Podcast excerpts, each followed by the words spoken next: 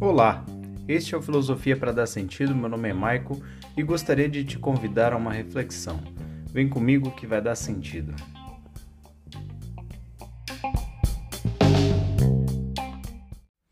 Gostaria de falar um pouquinho sobre divino ócio, tema que aparece no pensamento de Platão e que, quando eu estava na faculdade, sempre ouvi falar como se fosse o ócio produtivo.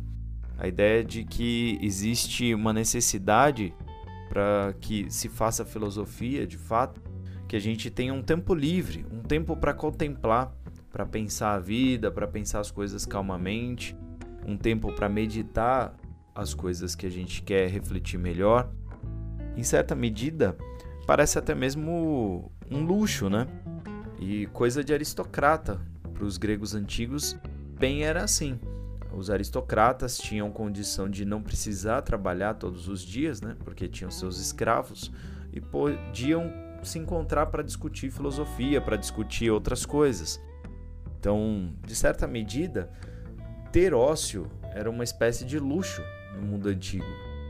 Hoje penso que não é tão diferente, né? A gente precisa de ócio, a gente precisa de tempo para desligar um pouquinho, a gente precisa, como pessoas, a gente precisa de momentos nos quais a gente possa desconectar das atividades, do excesso de atividades, daquilo que é corriqueiro, daquilo que é comum, do exagero da pressão por entrega de resultados e de coisas.